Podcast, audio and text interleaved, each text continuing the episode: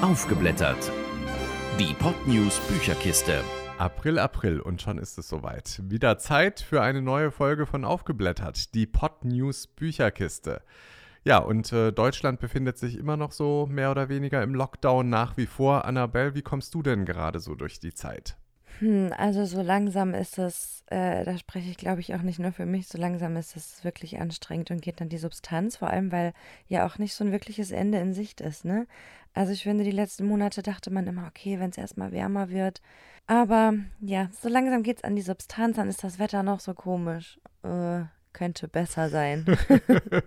naja gut, wir müssen uns halt einfach gute Gedanken machen und ansonsten ist es ja so, dass äh, wir jetzt einfach mal auf das Impfen hoffen, dass es da gut vorangeht, sodass wir dann vielleicht tatsächlich irgendwie so, weiß ich nicht, ab dem äh, vierten Quartal dann zumindest wieder optimistischer in die Zukunft schauen können als derzeit. Ja. Wäre ja ganz schön. Und wir hoffen natürlich auf einen Sommer da kann man ja dann durchaus auch wieder ein bisschen was machen. Da fällt einem vielleicht nicht ganz so die Decke auf den Kopf. Genau, ich glaube, das ist das Problem, dass einem jetzt nach dem Winter irgendwie langsam die Decke auf den Kopf fällt und man einfach nur warmes Sommerwetter hofft. Ähm, ja.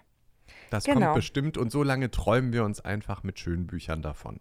Und da hast du ja auch äh, diesen Monat wieder schöne Sachen dabei ein Buch dieses Mal und ansonsten sprechen wir ja eher über Bücher, die noch so kommen mögen. Äh, was hast du denn heute für ein Buch mit am Start? Also gelesen habe ich von Joël Dicker, Das Geheimnis von Zimmer 622.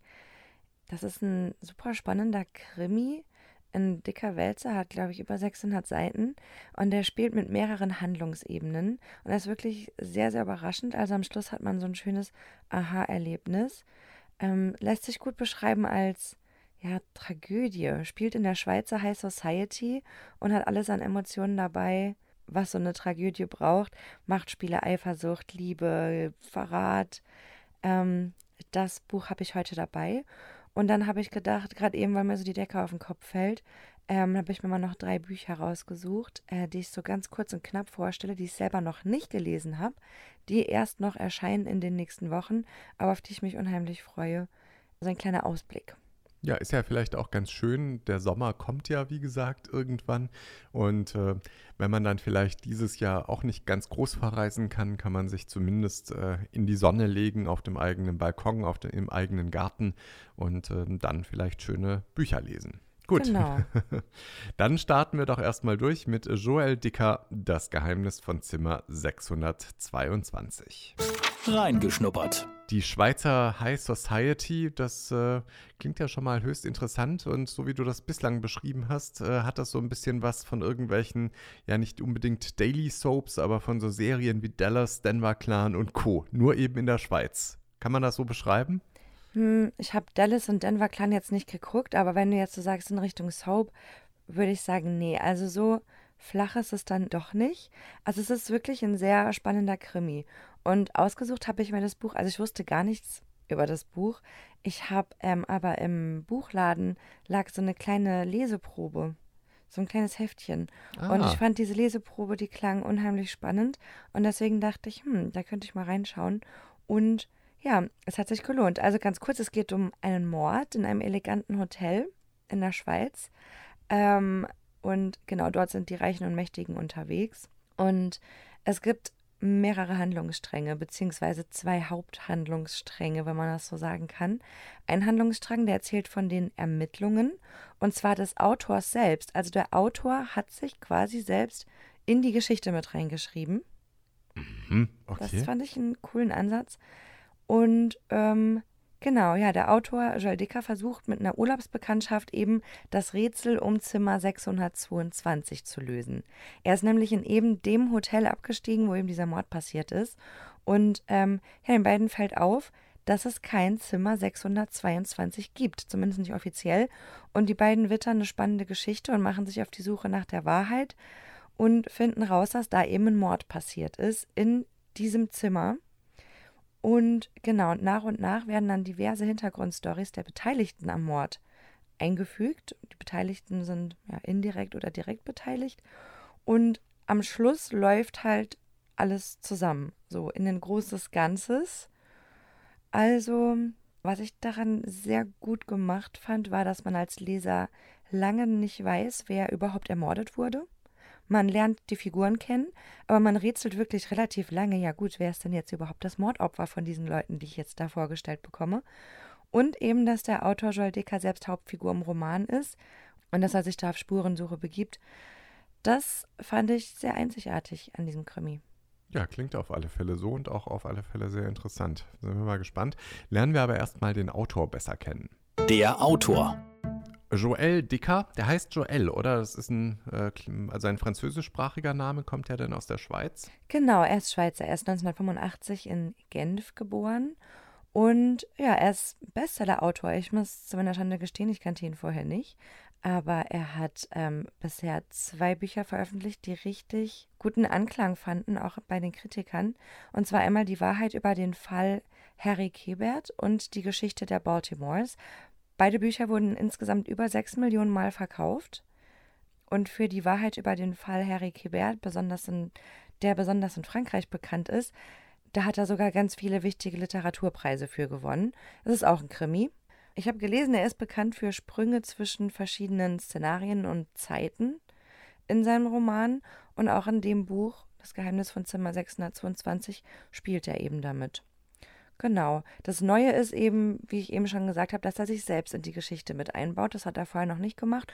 Und dadurch lernt man natürlich dann auch viel über seine Person und über seine eigenen Gedanken. Das Buch. Gut, jetzt haben wir ja schon relativ viel gehört, aber jetzt lasst uns mal vielleicht so ein bisschen zur Haupthandlung kommen. Also es geht um einen Mord in einem Hotel und in einem Zimmer, das es gar nicht gibt. Klingt ja alles höchst mysteriös. Genau, und zwar geht es um einen Mord im Hotel Palast de Verbier in den Schweizer Alpen. Ähm, das ist so die Rahmenhandlung. Und dieser Fall, der wird eben nie aufgeklärt. Und einige Jahre später schon, nachdem dieser Mord passiert ist, über, von dem man am Anfang eigentlich gar nicht so viel weiß, verbringt eben der Schriftsteller Joel Dicker seine Ferien dort. Und dort lernt er Scarlett kennen. Ja, und die beiden bekommen Wind von dem ungelösten Mordfall, der eben in diesem Zimmer 622 verübt wurde. Aber das Zimmer gibt es laut der Hotelangestellten überhaupt nicht. Die beiden finden raus, dass es nur die Zimmer 621a und 621b gibt. Und dadurch werden sie eben auf diese Fährte von diesem Mordfall gebracht. Ja, die Neugier ist geweckt und ähm, bekommen eben mit, da ist ein Mord passiert und deshalb wurde das Zimmer offensichtlich umbenannt. Da beginnen sie eben Nachforschungen anzustellen. Das heißt, die beiden betätigen sich dann so mehr oder weniger als äh, Privatdetektive. Ja, genau, genau. Sie sprechen mit der Polizei, sie sprechen mit Zeugen, ähm, mit Hotelangestellten, die nicht allzu viel darüber sagen. Also es ist alles höchst mysteriös. Und parallel eben zu dieser ja, Privatdetektivgeschichte wird die Geschichte erzählt, wie es zu dem Mord kam, wer überhaupt das Mordopfer ist ja, und welche Ereignisse eben dazu geführt haben. Die verschiedenen Protagonisten und Protagonistinnen, die werden eingeführt und wir werden so nach und nach über die Charaktere, die Motive und vor allem auch die Bedeutung innerhalb der Story aufgeklärt. Also wie gesagt, das passiert alles nach und nach, so häppchenweise, kann man das, glaube ich, ganz gut sagen. Und wer ist denn tatsächlich da umgebracht worden? Darf man das überhaupt sagen? Oder ist nee, das, das sage ich jetzt große? nicht, weil das okay. erfährt man wirklich erst spät im Buch. Ah, und das ist auch Okay. ein Teil der Spannung, dass man gar nicht weiß, ja, wer, wer ist denn das Mordopfer? Weil man wirklich die ganze Zeit denkt, man weiß, wer das Mordopfer ist. Ob das dann tatsächlich so ist, da sage ich jetzt mal nichts zu. Alles klar. Ähm, genau, jedenfalls passiert alles in verschiedenen Zeitsprüngen. Also alles, diese ganzen Ereignisse, die im Endeffekt zu dem Mord führen, hat eigentlich alles 15 Jahre vor dem Mord hat es angefangen. Aber so richtig zuspitzen tun sich die ganzen Ereignisse sieben Tage vor dem Mord. Und in eben diesen zwei ja, Zeitschleifen befinden wir uns. Einmal 15 Jahre vor dem Mord und dann läuft quasi so ein Countdown ab, sieben Tage vor dem Mord.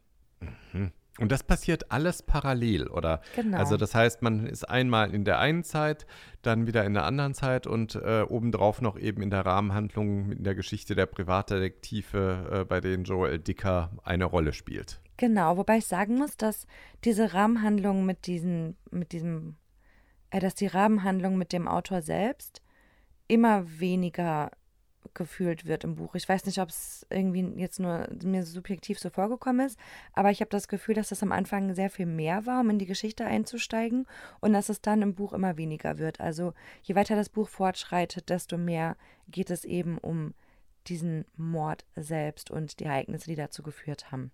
Ich kann auch noch mal ganz kurz was zu den Hintergründen sagen, also zum Aufhänger der Story. Und zwar ist das die Präsidentschaft einer der größten Schweizer Banken, der Ebetzner Bank. Und zwar ist einer der Protagonisten, also eigentlich sogar der Protagonist ähm, per se, Macaire Ebetzner. Und der soll eigentlich zum Präsidenten dieser Bank gewählt werden. Aber der Posten ist ihm gar nicht so sicher. Er wäre eigentlich Erbe gewesen, weil die Stelle seit Jahrhunderten von Vater zu Sohn weitergegeben wird. Aber er hat eben 15 Jahre zuvor, das kriegen wir eben auch ähm, im Buch mit, hat er aus unerfindlichen Gründen seine Aktien an einen reichen Investor verkauft. Keiner weiß so recht warum, es war auch eine ziemlich dumme Entscheidung. Ähm, und seitdem war er eben bei seinem Vater in Ungnade gefallen und der hat dann entschieden, nö, der wird jetzt nicht einfach mal so Nachfolger, der wird jetzt durch den Rat der Bank bestimmt, weil offensichtlich ist er dazu nicht allzu gut geeignet, wenn er seine Mehrheitsanteile an den nächstbesten verkauft und dadurch eben diese Familiendynastie dieser Bank kaputt macht. Ja, gibt es denn noch jemand anderen, der da mit im Rennen ist dann?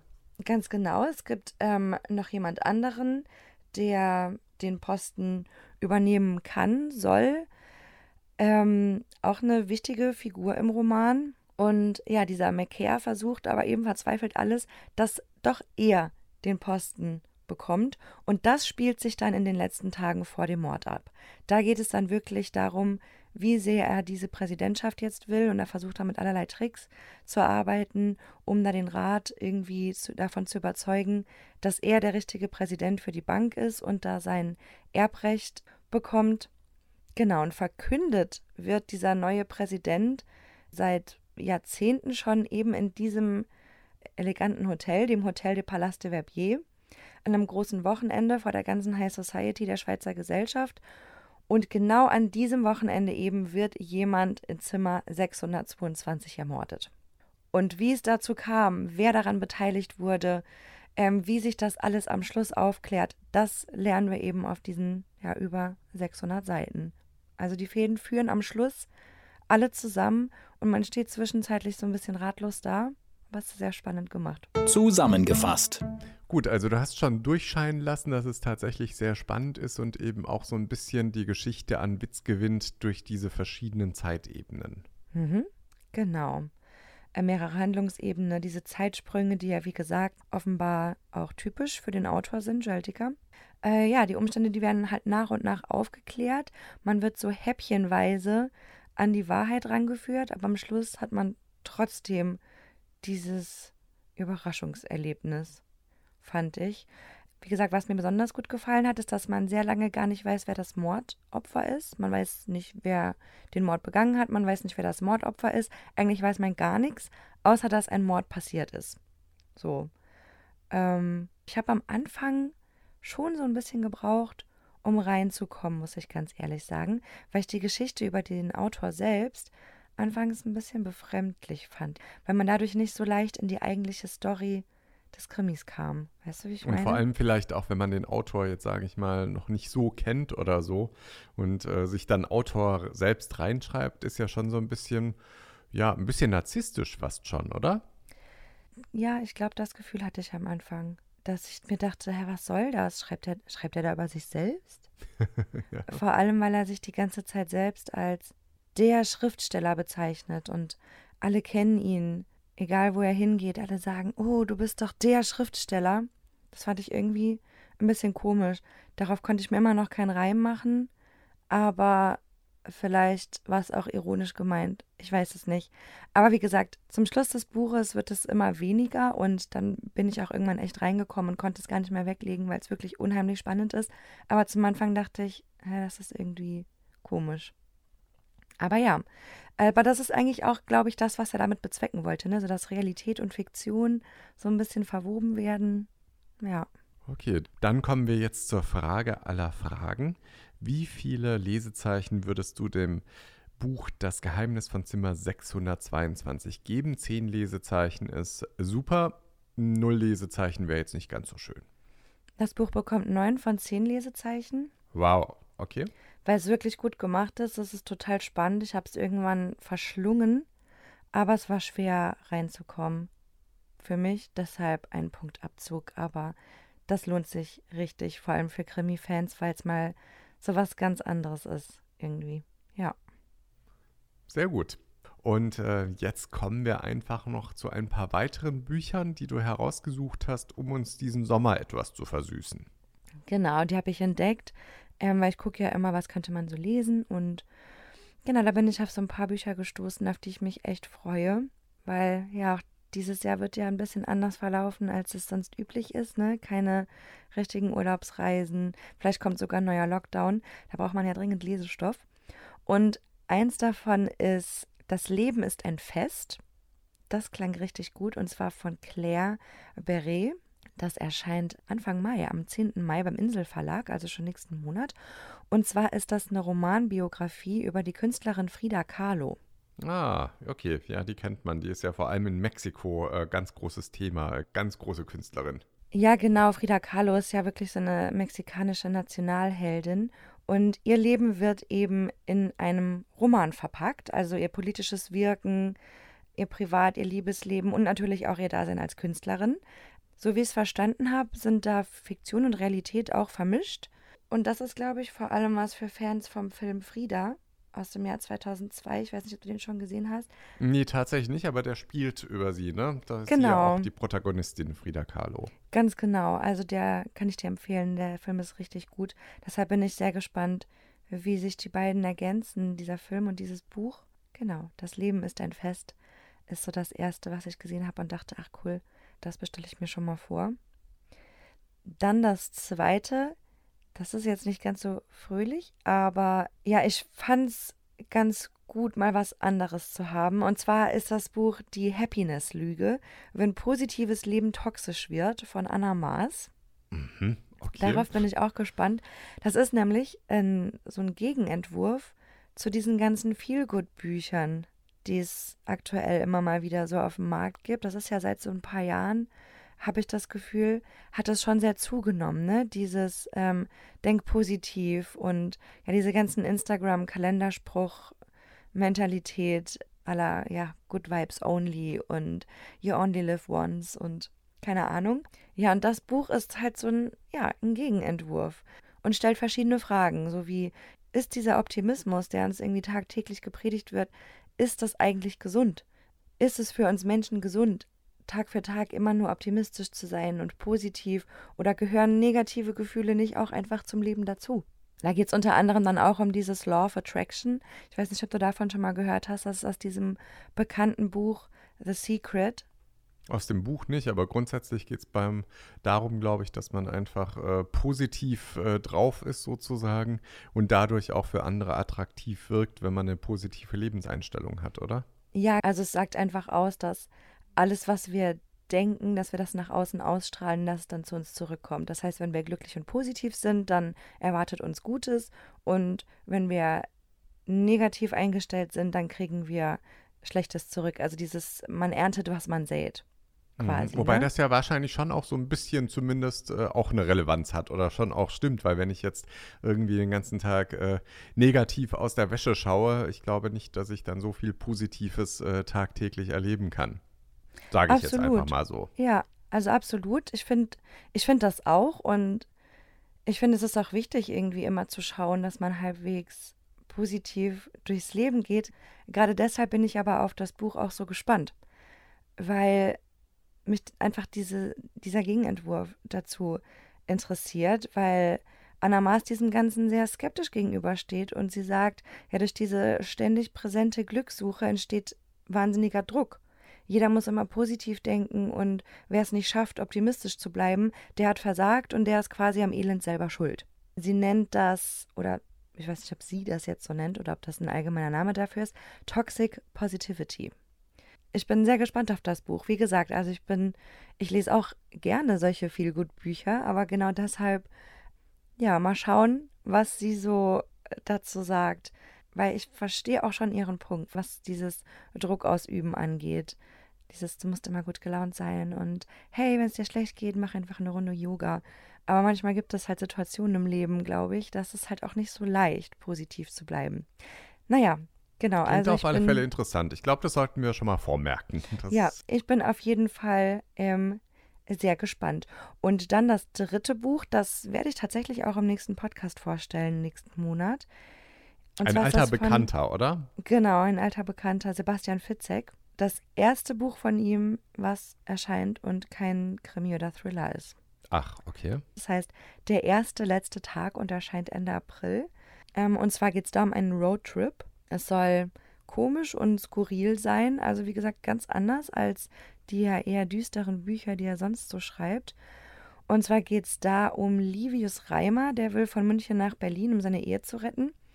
Und sein Flug wird gestrichen und dann muss er sich einen Mietwagen nehmen. Es gibt allerdings nur noch einen und den muss er sich teilen mit einer jungen Frau, mit der er sich sonst eher nicht so abgeben würde. Die ist nämlich relativ schräg, sie ist laut und vor allem hat sie eine sehr unkonventionelle Sicht auf die Welt. Das passt ihm eigentlich nicht so. Aber er lässt sich doch dann kurz nach der Abfahrt auf ein Gedankenexperiment ein. Was genau weiß man nicht. Und dieses Gedankenexperiment, das er während des Roadtrips irgendwie durchführt, das wird dann sein ganzes Leben prägen. Das ist die Story. Ich bin sehr gespannt. Im nächsten Podcast stelle ich es dann vor. Okay, also der erste Teil zumindest äh, erinnert mich daran, am Flughafen zu stranden und äh, dann mit jemand, der ganz anders ist als man selbst, sich auf eine große Tour zu begeben. Ein Film aus den 80er Jahren, ein Ticket für zwei mit Steve Martin und äh, ich weiß gar nicht mehr, wer hat da noch mitgespielt? John Candy, genau. Und äh, ja, das ist eine sehr große Slapstick-Komödie, aber ich glaube, hier hat das Ganze dann doch eher einen ernsteren Hintergrund, so wie sich das anhört. Also ich weiß nicht, ne, es soll ja komisch sein. Also ich kenne den Film nicht, aber kannst ja dann nächsten Monat sagen, ob das tatsächlich ähnlich ist, wenn ich das Buch gelesen habe. Ja, vielleicht schaust du dir auch einfach noch den Film an und dann können Stimmt, wir das könnte ich, das könnte ich natürlich machen. Sehr gut, alles klar. Gut, bei dir geht es auch ein bisschen schneller, dann Film geht ja nur anderthalb Stunden, das geht noch einigermaßen. Sehr gut. Okay, gut. Dann, äh, ja, freuen wir uns mal auf die weiteren Bücher und dann eben, wie gesagt, wissen wir jetzt schon, was nächsten Monat kommt, im Wonnemonat Mai. Und zwar eben Sebastian Fitzek, der erste letzte Tag und dazu wird sich dann noch ein weiteres Buch gesellen, denke ich. Genau. Sehr gut. Alles klar, ja, dann äh, würde ich vorschlagen, schauen wir jetzt erstmal, dass wir weiter durch diesen April kommen. Ich gehe mal von aus, dass wir im Mai wahrscheinlich auch noch nicht äh, viel weiter sind, äh, was unsere Freizeitaktivitäten angeht. Ähm, ja, und machen einfach erstmal weiterhin das Beste draus. Ich meine, jetzt hoffen wir erstmal auf besseres Wetter. Wollte ich gerade sagen. Also ja, wir sind im Mai ähm, wahrscheinlich nicht sehr viel weiter, was den Lockdown angeht, aber zumindest haben wir hoffentlich dann keinen Schnee mehr. Ja, gut, das stimmt. Wobei dieser Schnee ist ja jetzt tatsächlich nur eine Ausnahme nochmal zum Anfang des Monats. Ja. Aber ja, warten wir es mal ab. Äh, wir werden bestimmt auch schon Ende April ein paar schöne Tage haben. Auch da bin ich wieder optimistisch. Wie war das mit dem toxischen Optimismus? Toxic Positivity. Aber ich Toxic glaube, das ist jetzt Positivity. keine Toxic Positivity, wenn man auf besseres Wetter hofft. Sehr gut. Im Zweifel, das Wetter hilft immer. Hat man auch immer was, worüber man sprechen kann. Ist doch super. Dann äh, sage ich vielen lieben Dank, Annabelle. Und äh, wünsche dir jetzt erstmal ja, die nächsten wunderschönen Wochen und äh, freue mich dann, dass wir bald im Mai wieder miteinander sprechen werden. ja, danke dir, dir auch und bis dann. Tschüss. Tschüss. Aufgeblättert. Die Podnews Bücherkiste. Jeden ersten Mittwoch im Monat neu. Alle Folgen und weitere Podcasts auf podnews.de und allen wichtigen Podcast-Portalen. Mehr fürs Ohr.